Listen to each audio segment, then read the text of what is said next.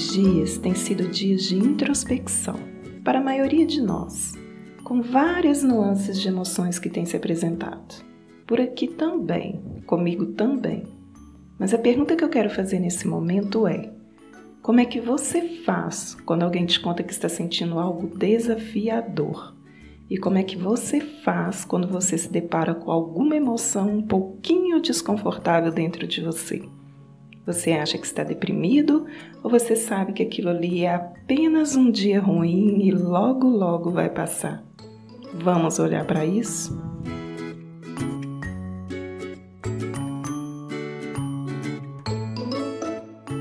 Eu sou a Adriana Lima, graduada em Química pela UFOP e mestranda do MPEC, mestrado profissional em Ensino de Ciências da UFOP, Universidade Federal de Ouro Preto. E hoje eu te convido a aprender um pouquinho da pesquisa que eu desenvolvo. Ela auxilia o ensino de Química de uma forma bem investigativa e com a temática fármacos e depressão. Hoje eu te convido a aprender um pouquinho sobre isso e a iluminar essa luz que está aí dentro de você porque é exatamente isso, gente. Quando eu ilumino o outro, quando eu incentivo, quando eu dou energias positivas, eu faço toda a roda funcionar. E aí não há abundância que falte, porque todo o resto flui de uma forma muito melhor.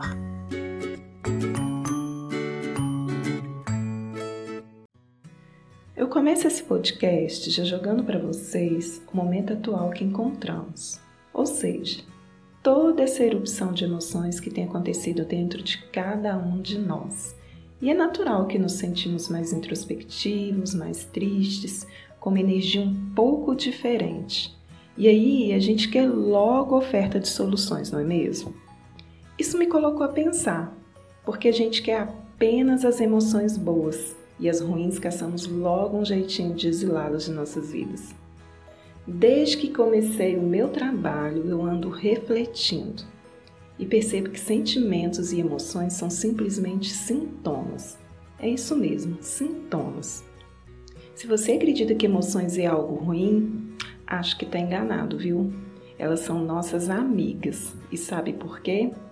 Porque elas vêm para nos comunicar da raiz de algo profundo que está aí em mim, em você, em cada um de nós.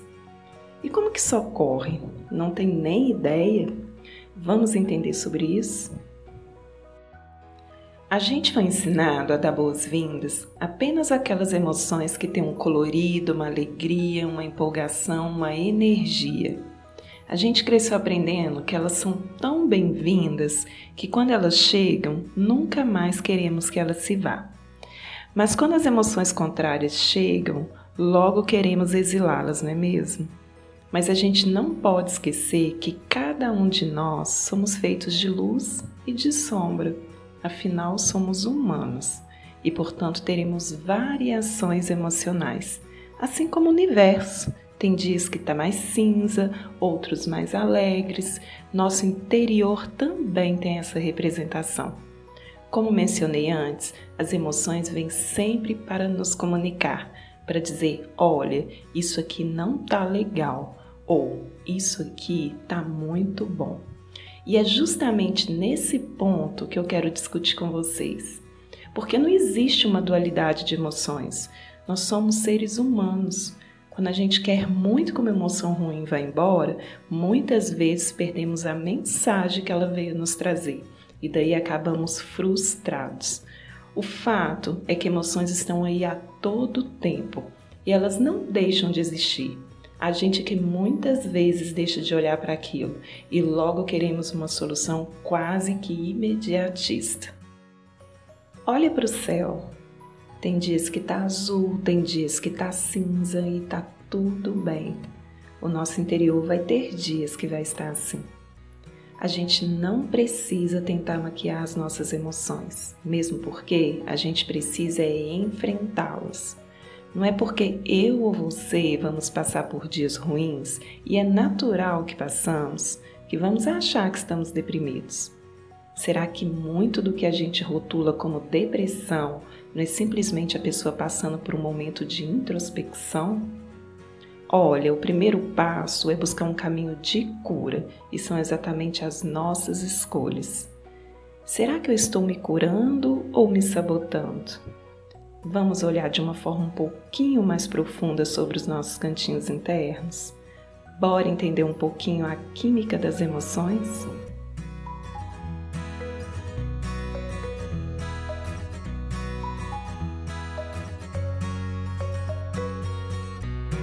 Quando eu falo em adrenalina, quem nunca, né? O que vem na cabeça de vocês? Aposto que muitas coisas. É justamente aí, nesse ponto, que eu vou começar a química das emoções, os famosos neurotransmissores. Para facilitar o entendimento, eu posso dizer que eles são os nossos mensageiros. É isso mesmo, mensageiros, pessoal. Eles são compostos químicos secretados pelas células do sistema nervoso, ou seja, os famosos neurônios e eles transmitem todas as informações necessárias para diversas partes do nosso corpo. Existem muitos neurotransmissores. Assim como a adrenalina, há também a endorfina, a dopamina, a serotonina, a noropinefrina, e cada um desenvolve uma emoção diferente. Então, é natural que, vez ou outra, alguns sentimentos acabem aparecendo em nossas vidas, já que muitas vezes não temos controle sobre situações do nosso cotidiano. E aí, quando as emoções aparecem? Sempre vem aquela famosa frase que você provavelmente já escutou ou já falou para alguém: Anime-se, vai ficar tudo bem. Então, nesse momento, eu tenho o prazer de chamar para participar desse podcast e bater um papo aqui com a gente que será bastante enriquecedor. Eu deixo a palavra com a psicóloga Gisele Aparecida de Almeida, atualmente atua como neuropsicóloga e é mestranda também do MPEC, pela Universidade Federal de Ouro Preto. Gisele, muito obrigada por aceitar nosso convite e a palavra é toda sua. Olá, pessoal, tudo bem com vocês? O meu nome é Gisele Almeida, eu sou psicóloga formada pela UFMG, meu CRP é 04 32902. É, além de psicóloga, eu sou neuropsicóloga, com título em especialização em neuropsicologia pelo Conselho Federal de Psicologia. E hoje eu vim parabenizar a Adriana, a professora Adriana Pacheco Lima, mestranda do mestrado profissional em ensino de ciências da UFOP, e também ao seu orientador, o professor Dr. Fernando César Silva, pela brilhante, belíssima iniciativa de fazerem um trabalho voltado para os alunos da EJA e principalmente relacionado a um quadro muito sério relacionado à depressão.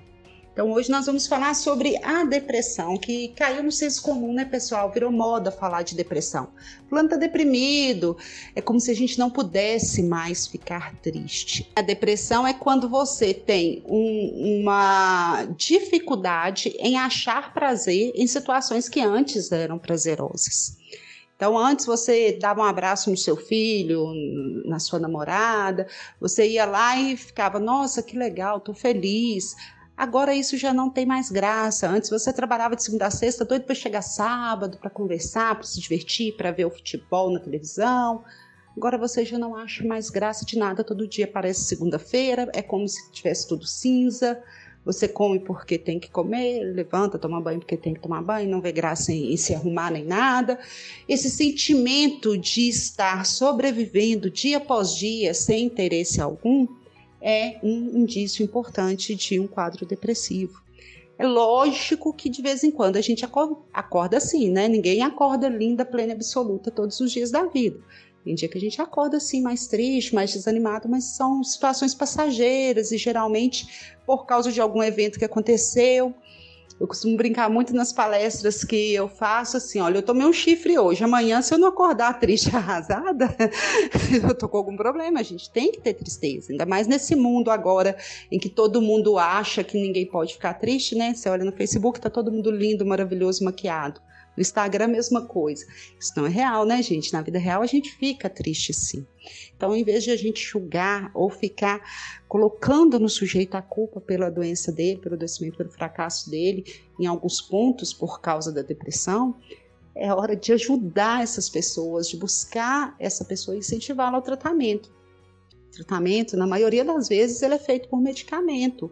E todo mundo fica assim: ah, o medicamento vicia, o medicamento traz muito dano à saúde. Em geral, não. Em geral, os medicamentos usados para depressão, eles são é, menos é, perigosos do que muitos outros medicamentos que a gente tem aí no mercado e usa eles assim inadvertidamente. Então, os riscos não são tão severos assim. A maioria dos medicamentos utilizados atualmente eles se chamam inibidores seletivos de recaptação de serotonina. Gravem bem essa palavrinha aí, serotonina. E vocês vão ver isso na bula do medicamento antidepressivo, ISRS, ou seja, eles vão formar uma barreira para que a serotonina não seja recaptada e ela possa ficar ali mais um pouquinho, fazendo como se fosse uma hora extra para que você consiga funcionar melhor. E aí a gente já entra no tema do mestrado brilhante da professora Adriana, que é sobre esses neurotransmissores que nos dão alegria de viver. O qual, quais são os neurotransmissores? Neurotransmissores é uma palavra bonita, né? Um hormônio neurotransmissor é um remedinho que a gente tem dentro da nossa cabeça.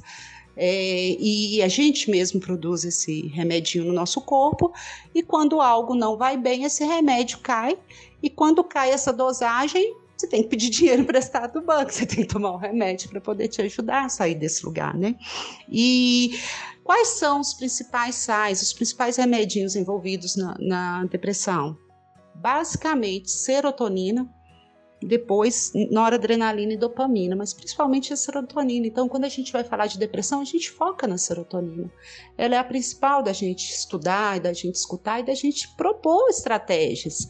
Então, é isso que o médico avalia. Então, quando você está na dúvida se você tem ou não tem depressão, se você tem ou não tem que ser avaliado, procure um médico, gente. Procure um médico. E nesse momento, nós não vamos praticar psicofobia. O que é, que é psicofobia? É medo de ir ao psiquiatra. Ai, não vou ao psiquiatra, não. Psiquiatra é médico de doido. Pai é eterno, tanta coisa que a gente faz que nos deixa muito mais doido do que ir ao médico. Agora, quando o problema é na cabeça, aí você vai em qualquer médico, menos o psiquiatra. Então não vale desse jeito, não é verdade, pessoal? Vamos diminuir a nossa psicofobia, vamos procurar ajuda com um profissional adequado, no caso psiquiatra. Então tem hora que é hora da gente mudar a nossa rotina e tem hora que não. Tem hora que é necessário mesmo medicação. Só o profissional que estudou muito sobre esses mecanismos desses neurotransmissores e do funcionamento do comportamento humano, eles vão poder te ajudar a escolher o medicamento certo, na dosagem certa, para que você não tenha nenhum efeito colateral. Então é preciso se cuidar sim. Quanto mais cai a serotonina, pior vai ficando, né? E os demais neurotransmissores.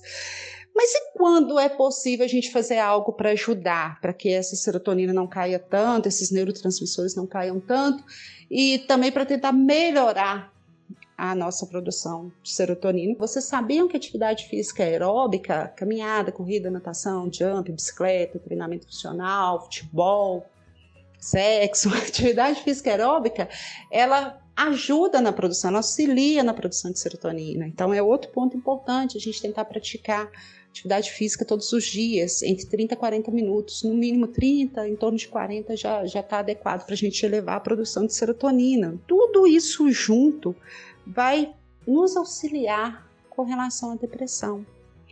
Então não basta eu simplesmente só tomar um remédio e não me preocupar com o que eu estou me alimentando, com atividade física, não me preocupar em dormir cedo. Também não adianta eu me preocupar só em dormir cedo, fazer atividade física e me alimentar adequadamente, que com isso eu vou sarar um quadro de depressão mais bruto. Isso não existe, vai precisar de médico também. Então, é, esse basicamente é o meu recado de dizer para vocês assim, o tanto que é importante o trabalho da Adriana e do professor Fernando, o tanto que é importante a gente entender como funciona a depressão para a gente parar de achar que é falta de força de vontade ou falta de fé em Deus e passar a procurar os tratamentos adequados. Bem, é isso. Espero ter ajudado de alguma forma. Foi um prazer participar, uma honra poder participar desse podcast. Um grande beijo, fiquem bem, cuidem-se. Agora vai aí uma curiosidade para vocês. Vocês sabiam que os primeiros antidepressivos foram descobertos por acaso? É isso mesmo, pessoal, por acaso. Eles foram produzidos após a Segunda Guerra Mundial por uma empresa farmacêutica suíça para o tratamento da tuberculose. Alguns pacientes tuberculosos tratados com esses medicamentos tornaram-se muito mais dispostos. E isso levou alguns médicos a testarem pacientes deprimidos em hospitais psiquiátricos. E apesar de não terem sido oficialmente aprovados, as empresas farmacêuticas foram à loucura, começaram a produção incessante por esses medicamentos. Mas a gente escuta frequentemente os diversos efeitos que esses fármacos podem trazer. Mas será um mito acreditar que não há necessidade de usá-los? Para compreender isso, a química é uma ciência fundamental, tanto na compreensão das propriedades dos fármacos quanto nas ações no organismo. E um dos princípios organizacionais da química orgânica são os grupos funcionais. São exatamente eles que caracterizam a estrutura química e a identidade de cada composto. As estruturas químicas podem ser representadas de diferentes maneiras. Estrutura de Lewis, cavalete, fórmula mínima molecular, condensada, de linha, projeção de Fischer e de Newman. Mas não se preocupe, nosso objetivo aqui não é discutir essas representações, e sim mostrar que cada medicamento possui seus grupos funcionais específicos. Agora que falamos um pouquinho sobre os grupos funcionais, eu vou te fazer um desafio. Olha, sabendo dos efeitos provocados pelos antidepressivos e considerando que os efeitos da aspirina não são tão severos, por que será que não podemos usá-la para o tratamento da depressão, já que é um medicamento para aliviar a dor? E aí, consegue responder? Espero que até o finalzinho desse podcast você já tenha a resposta, hein? E o que eu deixo de mensagem para vocês é: não ache que somos fortes o tempo todo, porque a gente tem que ter o direito de sentir também. Porque, gente, o que é mais importante? Como a gente aparenta ou como a gente se sente? O primeiro passo é buscar um caminho de cura, e são exatamente as nossas escolhas. Comece a se perguntar: onde é que eu estou colocando a minha prioridade, a minha atenção? Será em coisas efêmeras, voláteis ou em algo que me agrega de verdade?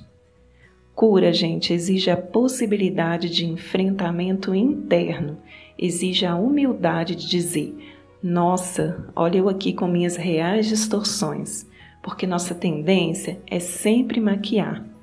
Não joga as suas emoções para o tapete, não. Não deixe aquela sombra pequenininha morar e crescer dentro de você. Comece a se perguntar: aonde é que eu invisto a minha energia? Porque as minhas escolhas refletem aonde eu estou. Disponibilidade para se curar não tem que vir de uma ideia que eu comprei, ela tem que vir de uma abertura interna para desconstruir muita coisa e, gente, é sério, isso vai fazer muito mais diferença do que ficar se enganando, fazendo milhões de coisas para se distrair a cada vez que uma sombra aparecer. Então, quando você lidar por algum momento com uma emoção desafiadora, saiba que ela vai passar. E quando ela não passar, aí você já sabe, né? Procure sempre por ajuda.